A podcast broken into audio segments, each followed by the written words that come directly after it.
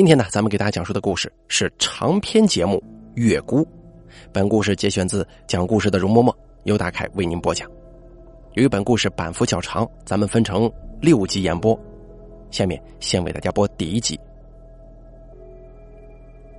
由于家里生意的需要，家里每年都会派人去外地采办一些货物，比方说经常会用到的硫磺、朱砂、桃木。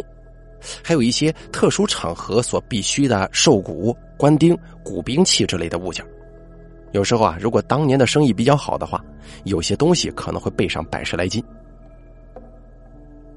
我记得千禧年那阵子年头不太好，民间特别流行画太岁之类的平安符。这个东西呢，虽说没啥用处吧，最多也就是算个心理安慰剂。但是市场有需求，你就得去做，毕竟不会有人跟钱过不去。据说那段时间家里光是朱砂用了两百多斤呢，把做福的几个老头子累得吃饭的时候连这个拿筷子的手都抬不起来。之前家里也不是没有人提过，说是这些东西啊，每样最多不过百来斤，说多不多，说少也不少。家里可以在各地找一些相熟的供货商，每年呢让他们定期找物流公司把东西寄过来就是了。这个法子虽然方便，但是却被家里管事的老头子给一口否决了。老头子说：“家里买的这些东西啊，都是在关键时候要命的玩意儿，自己的性命应当自己掌管，哪有把自己的命丢给外人调配的道理呢？”如今这世道已经不比从前了，世人皆重利轻义，就连一些历史已经过百年的老店，落在家中小辈手里。也都开始转向去赚快钱了，什么报成守真呐、达成深信这种老话，已经没人再提了。那些往沉香木里头塞这个染色碎木渣，在精盐的浴膏里面加滑石粉的事儿，这些年来也是时有所闻。为此啊，做这行的人着实吃过不少暗亏的。因此，在老头子的坚持之下，家里依旧持续了百年前这行业的老李。在每年的二八这两个月，春秋之半，花朝月夕之际，派人去各地选购货物，然后再一路随行，把这些东西押运回家。尽管这般形式是既耗时又费力，可为了图个安心呢，也没什么好抱怨的。况且这又是行当里的陈规旧俗，家里面也算是借此表现遵循祖辈的这个传统啊。有一年，家里遣人到青海的一个叫钢察的地方去提一批货。当时内陆的交通不像现在这般发达，很多地方都没通公路。至于高铁动车，那更是没影的事儿了。家里的老人说，那个时候他们去钢察需要坐绿皮火车，而且火车只能坐到附近的县城，下车之后还需要再倒几个小时的汽车才能到。有时候，要是运气不好，赶上下雪天了，山路泥泞，汽车都没法走，只能冒着雪骑马才能到达钢察。这回呀，我们家里人去青海，为的是去取一批一年之前就向当地的藏民定下来的法螺。什么是法螺呢？法螺这种东西是一种很特殊的法器，别的地方也不是没有。但总没有藏民做出来的精良，所以家里一直用的是藏地出产的法螺。而钢茶这里啊，恰好有几户藏民的家中是世代做法螺的，手艺不差，东西也好，因此家里人每次去青海，钢茶都是必去之地。那次去青海的是本家的一对叔侄，叔叔叫华武，年纪差不多能有四十出头。是本家很出名的一个锥子，而他的侄子，我们这些小辈呢都称呼他为三哥，那年才二十来岁，从学校刚毕业没几年。当时华五叔跟三哥去青海的时候是二月中旬，正好赶上了天降大雪。我不知道咱们听故事的朋友有没有去过青海的，去过青海的人都知道，每年的一二月份是青海最冷的时候。那时候，青海湖的湖面已经结冰了，万里草场草木枯黄，遍地苍茫，因此很少有游人选择这个时候去青海玩。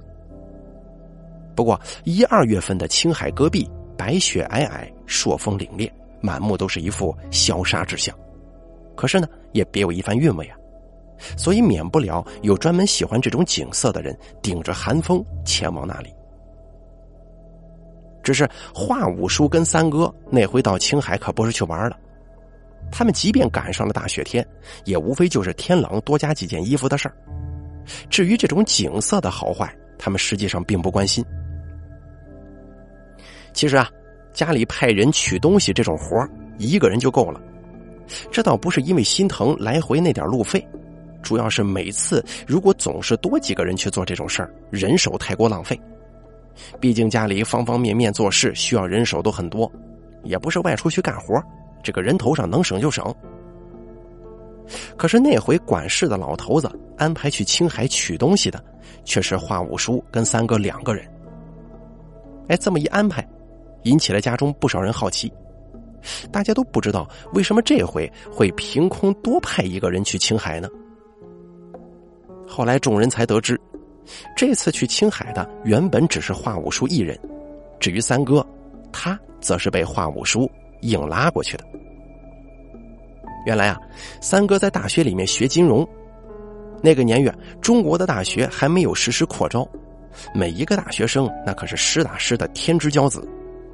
况且三哥他还是顶尖大学里的绩优生，而且三哥这个人呢长得十分精神，各方面能力也不差。再加上三哥在学习方面成绩也很好看，于是还没等毕业，他就已经拿到了当时一家国内知名公司的工作邀请，这个工资待遇都很不错。可是还没等到三哥接受这份邀请，他就被家里的人给叫了回去，被逼着跟华五叔到各地跑活，说是要让他继承祖业，成为他们家这代人里的门面。正如有一部电影当中所说。人活这一世，有的人活成了面子，有的人活成了里子，能耐倒是其次的。在江湖上做这一行的，特别在意自家在外头的名声，有时候面子比里子都得重几分。而三哥呢，就是他们家的老头子，在家里这代人里面挑选出来的面子，大家明白了吗？其实这种矛盾，如今在江湖各个行当都有。无非一边是世家们用几代人，甚至是十几代人时间创造出来传统，而另外一边则是年轻人对开展新生活的向往。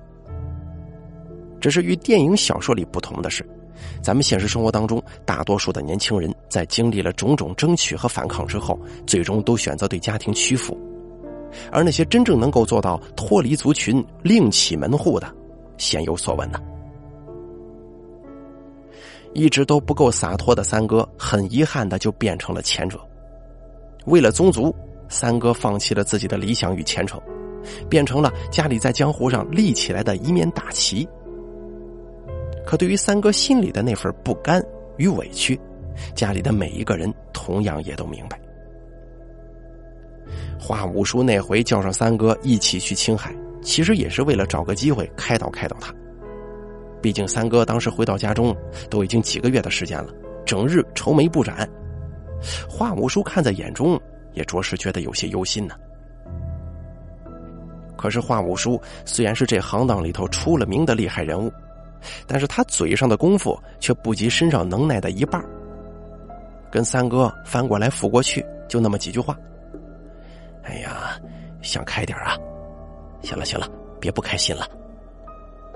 说到最后，这些车轱辘话，连华五叔自己都说烦了，更别说心情一直不好的三哥了。结果两个人一句话没给对上，立马就相争了几句。争论到最后，自然不会当真分个输赢出来。到后来，华五叔跟三哥全都选择闭口不言，各自生闷气。于是三哥他们叔侄二人从火车进了河南之后，就互相赌气，彼此保持沉默。一直到火车出了陕西，两个人仍旧是一句话也没再讲。等到火车在甘肃的一个小站停靠之后，华五叔终于主动找到三哥，把他拉到僻静的地方，压低声音说：“留点神呐，车上的味儿有点不对。”三哥知道华五叔的为人，他对于自己心中没有把握的事儿，是绝对不会对旁人说出口的。所以，华五叔既然说了这句话，那车上现在的情况肯定是有问题的。三哥当时也顾不上继续赌气了，立马轻声的问：“出什么事情了？”华五叔闻言，随即抬手往车厢里一指，说道：“刚刚新上来的那几个人，看见没有？里面有两个穿黑衣服的，身上一股子江湖气，而且腰里都带着家伙，肯定不是善良之辈啊。”那个时候，铁路上的安检不像今天这般严格，而且西北少数民族也多，很多族群都有随身带刀的习俗，因此匕首、短刀之类的东西，当时呢是非常容易被带上火车的。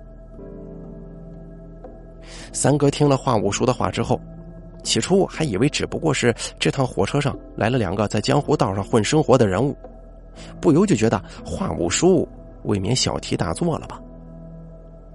可是，当三哥顺着华五叔的眼神示意，这么一看，当即眉头也跟着皱起来了。这个时候，他才发现，原来华五叔之前的话并没有任何夸大，这两个人确实有些古怪。人要是出门在外，随身的行李肯定是少不了的，就连华五叔跟三哥这么两个大男人去青海这一趟。不是为了游玩，打算快去快回，也是各自带了各自的背包，装了一些杂物和准备换洗的衣服。可是华五叔说的那两个人呢，身上居然没带一丁点行李，身上除了所穿的一身衣物，再无他物了。你说，就连同村的走个亲戚，手上还得拎两盒点心呢，这两个人出门远行，怎么会不带任何东西呢？而且，虽然老话说的是“人不可貌相”，可是对于“相由心生”这句话，三哥其实还有几分认同呢。只见这两位面露煞气，一脸阴雾，四肢都十分健壮，一看就知道是练家子。自打这两个人上了车，他们身周原来还聊得很热火朝天的其他乘客，全都不由自主的放低了自己的声音。就连一直哼哼唧唧跟爹妈要吃食的小孩也立马不敢再出声了。也难怪华五叔说这两个人不是什么善良之辈。这要是依着三哥，只怕还觉得华五叔把话说轻了。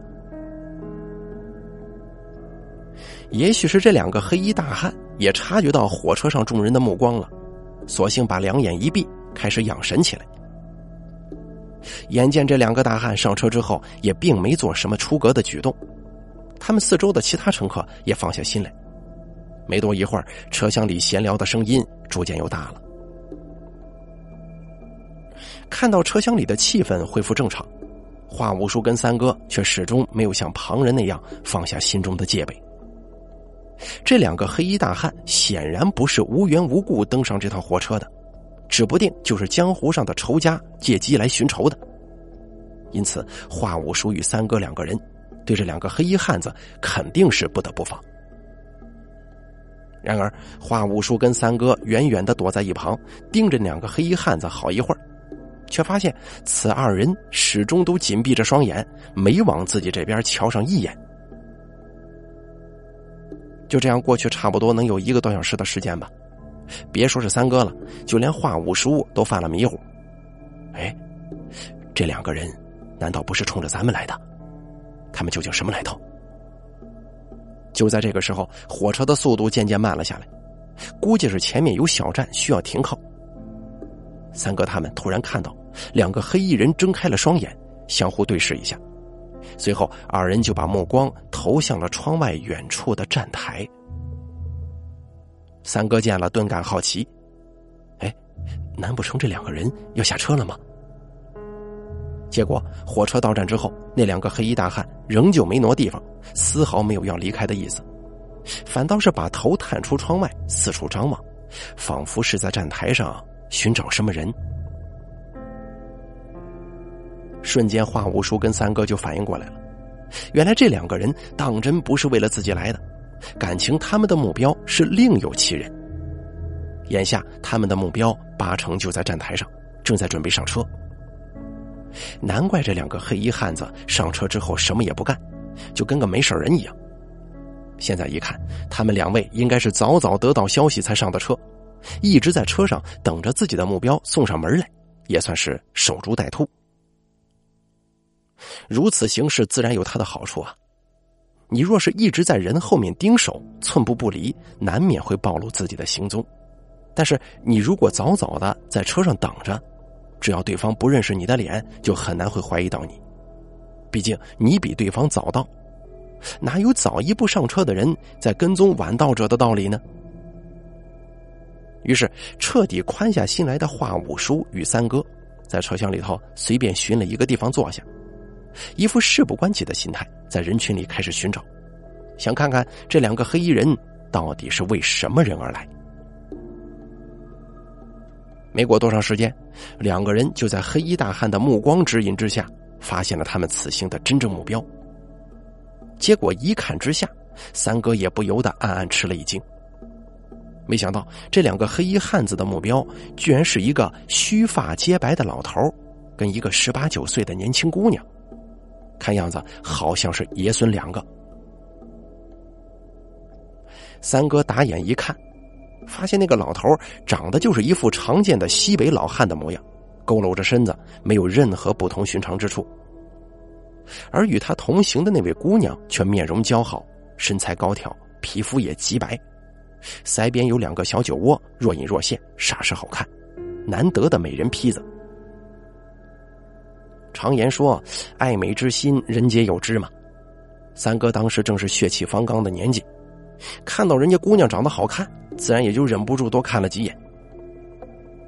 一旁的华五叔见到三哥的这番举动，忍不住咧嘴一笑，低声说：“行了行了，看两眼就可以了，小心自己掉进人家酒窝里拔不出来呀。”三哥被华五叔这么一打趣，自然不好意思再看了。当即把目光收回，低声对华武叔询问：“说，你能瞧出这老头跟姑娘的来历吗？”华武叔摇了摇头说：“就光是这么看一眼，没人能瞧得出来。不过我劝你小子离那个姑娘远点不用我说，你也看得出来，那两个穿黑衣服的不是寻常人。他跟那老头既然能把他们引过来，那么他们两个肯定也不是等闲之辈了。”说话间，华五叔突然笑了一声，对三哥说：“咱们过去江湖上啊，有句话，说的是江湖上有三种人不能招惹：和尚、女人、小孩因为过去能在江湖上闯荡的和尚道士，大多数都有一些看家的本事，真要跟他们对上了，十之八九要吃亏呀。而原本就作为弱者的妇孺，能够在江湖上行走。”要么是靠着心狠手辣，要么就是背后有通天的手段，但不管哪一种，都不是一般人能招惹的。所以在过去，咱们跑江湖的，如果见到这三类人，可都是得绕着走啊。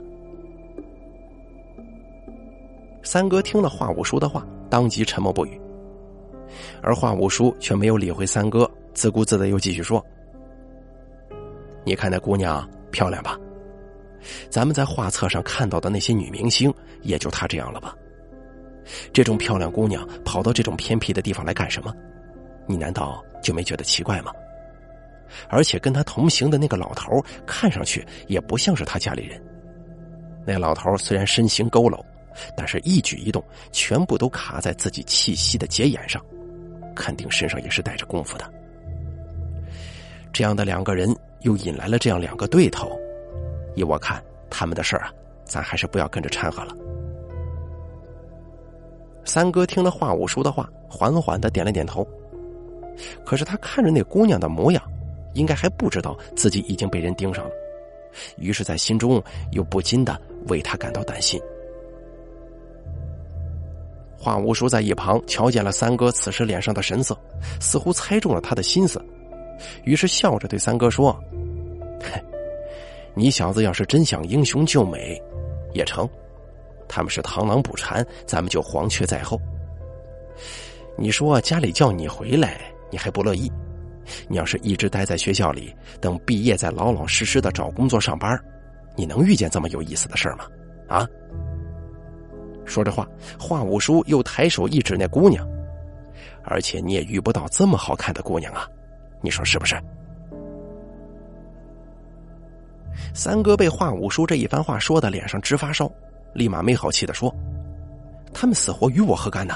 我我才懒得管这闲事呢。”华五叔闻言也不与三哥去争，只是淡淡的回了一句：“那行，等到你想管的时候，你再告诉我吧。”说完这话，华五叔就把身子往棉大衣里头一缩，斜靠在座椅上睡了过去。三哥百无聊赖，只得坐在车厢里，时不时的张望着两方人马。他心中一直不断的猜，究竟是什么事情才让这看似完全不会有任何交集的两方人马结下仇怨呢？而且看他们这个架势呀，他们之前的梁子应该不小。当时黑衣大汉这边是跟三哥他们在同一个车厢里。而老头跟那个姑娘是在三哥他们隔壁的车厢，因此这两个黑衣汉子虽然看上去这般的扎眼，但也仅仅是三哥他们这个车厢里的人对他们有所关注。至于相邻的车厢，压根就没人知道这回事那个姑娘跟老头应该是直到现在也不知道自己已经被人盯上了，更没察觉到这场正在缓缓靠近的危机。三哥那个时候其实心中十分矛盾，他不知道自己到底应不应该插手此事。虽然大家总是在说什么“路见不平，拔刀相助”，可是天下不平之事太多了，你又哪能管得过来呢？再者说了，几乎每家都有“莫管闲事这个家训，这倒并非是怕事儿，只是不想去招惹不必要的麻烦罢了。其实这行跟别的行当也是一样，圈子并不大。拐不了几个弯大家就认识。事情真要闹大了，牵扯进熟人来，大家谁的面子也不好看。所以，只要不是会闹出人命来的事儿，大家见了也多是睁一只眼闭一只眼。更何况，双方人马孰是孰非都没搞清楚，这种闲事儿也没人贸然去管的。你总不能因为人家姑娘长得漂亮，那两个黑衣大汉如同恶鬼投胎般的长相，你就非说对的那一方是那位姑娘吧？在这江湖上，传言之中的蛇蝎美人也不是不存在。三哥就这样暗中盯着两边的人，也不知道过去了多久。等到他想起来去看时间的时候，已经到了后半夜。这个时候正是人最容易犯困的时候，可是三哥此时却睡意全无，甚至比大白天都还要精神。这趟火车再过几个小时就要到终点站了。华五叔之前告诉过他，他们要去的地方就在终点站的前两站下车。因此，三哥一直在考虑，如果自己要先于那位姑娘下车，那自己要不要在临走的时候出言向那位姑娘提醒一下呢？虽说不能任意插手别人家的闲事自己说句话，这个总没关系吧？可哪知，就在三哥寻思该如何向那个姑娘示警的时候，火车突然开始减速，估计要在前面一处不知名的小站停靠。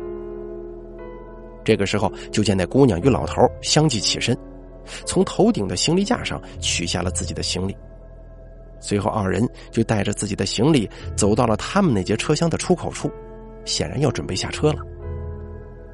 立马，与三哥他们同一车厢的那两个黑衣大汉也站起来了，同样走到了车厢的出口，并且还时不时的用眼角余光观察着远处的那个姑娘与老头，瞧那样子，应该是打算准备随着他们一同下车。三哥看着两边人的此时举动，心中十分着急呀。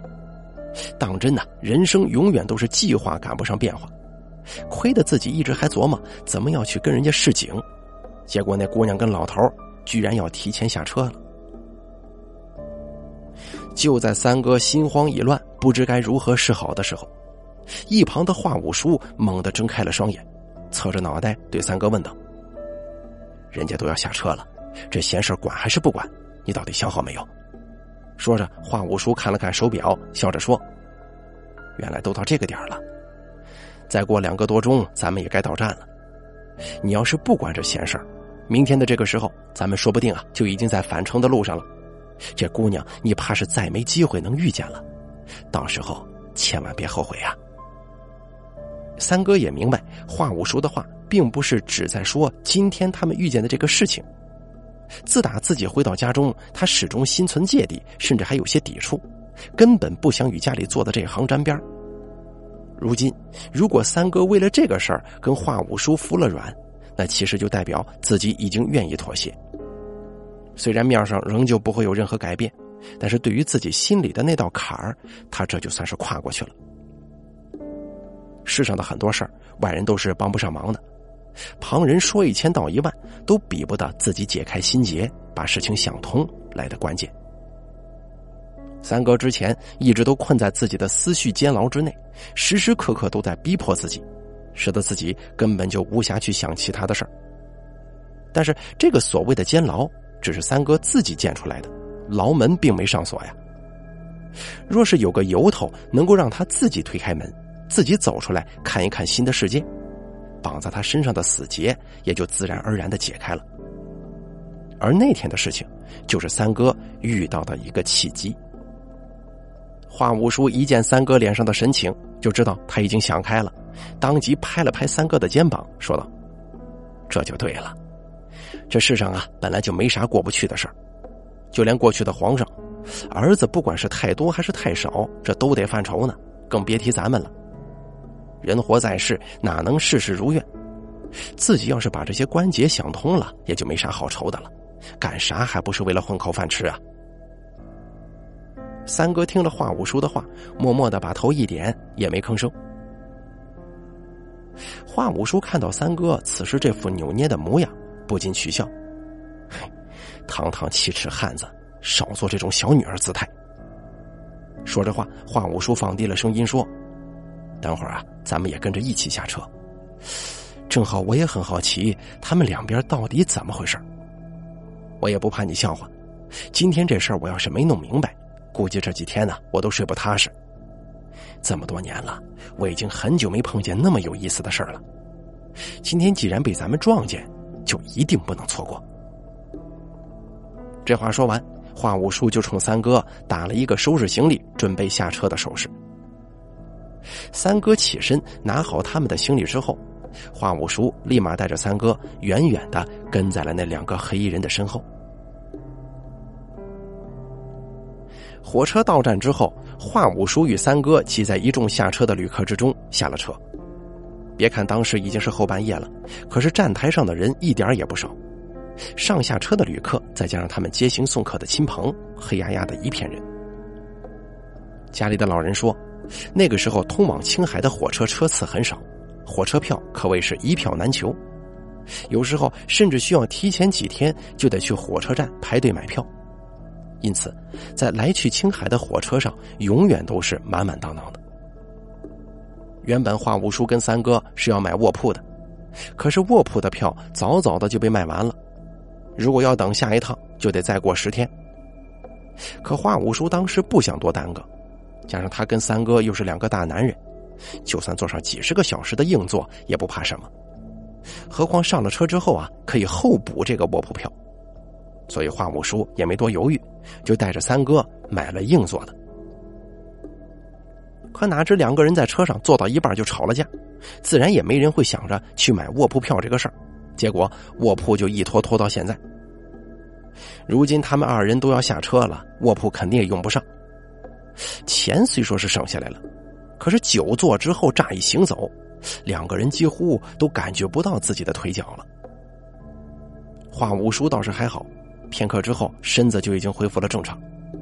但是三哥从闷热的车厢里刚下站台，被外头的寒气这么一激，立马头晕眼花，差点站不住。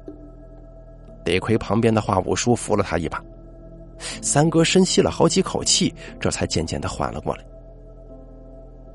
华五叔对三哥说：“你们这些读书的呀，身子骨也太不经折腾了，才坐了几个小时硬座就站不稳，这怎么行啊？”